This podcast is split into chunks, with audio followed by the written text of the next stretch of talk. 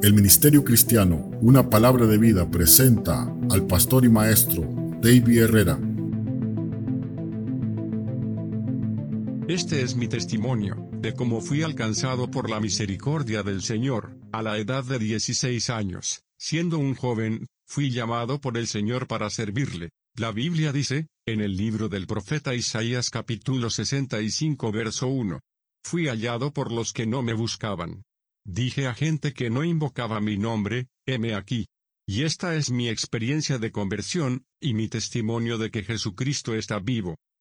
Recuerdo que era, 5 de diciembre de 1996, una de mis tías me había solicitado que le fuese a cobrar un dinero, era un viaje de más de dos horas por una calle de piedra. Mientras iba todo el recorrido fue normal, pero al regreso, viví, una experiencia sobrenatural con Dios, suceso que, hasta el día de hoy, no dejo de testificar y anunciar al mundo entero. Cuando volvía, con el dinero de mi tía, comencé a sentir en una parte solitaria, como si alguien o varias personas me observaban, como cargaba una buena suma de dinero me puse nervioso. Miraba en todas las direcciones, pero al no ver a nadie proseguí caminando normal.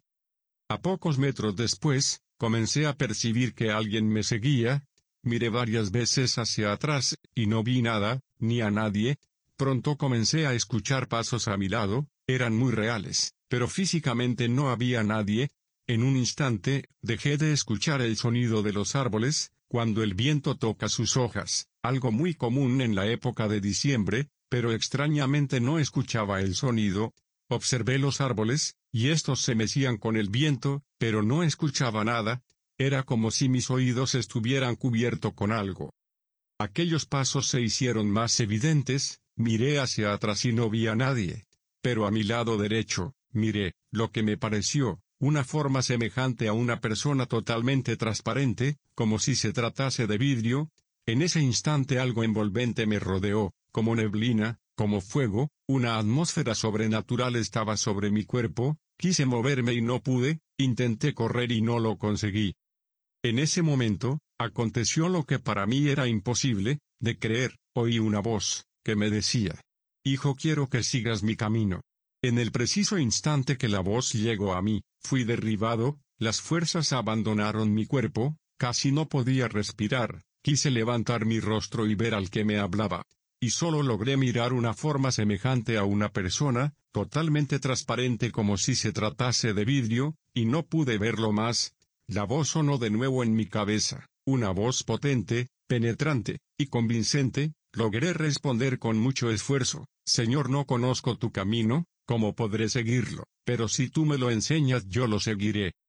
Aquella presencia envolvente como fuego, como viento, como neblina o vapor estaba sobre mí, y eran como olas que venían una y otra vez sobre mí, mi cuerpo vibraba, no sé cuánto tiempo transcurrió en aquella experiencia, pero luego de un tiempo cuando ya no percibí nada, me encontré solo, sobre mis rodillas, en aquella calle de piedra.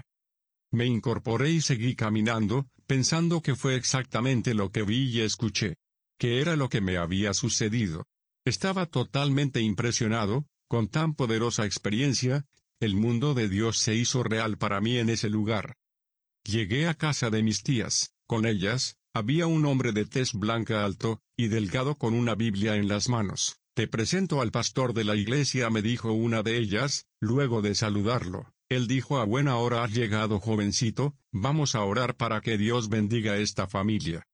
Al no saber orar, solo incliné mi rostro, cerré mis ojos y dije Señor Dios, no sé orar, pero si eres tú, el mismo que me habló en la calle de piedra, escucha mis palabras, no conozco el camino del que me hablaste, pero si me lo enseñas, lo seguiré. Eso decía con mi mente y mi corazón, pero mi boca repetía otras palabras, que nunca en mi vida había escuchado, la misma presencia de la visión me envolvió y me saturó, no sé cuánto tiempo transcurrió.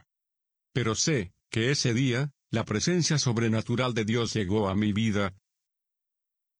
Espero que este testimonio, te impulse a sostener tu fe en Jesucristo nuestro Señor y Salvador, para gloria de Dios Padre. Visión, usada con permiso, tomada del libro. ¿Quién es el Espíritu Santo y por qué está aquí?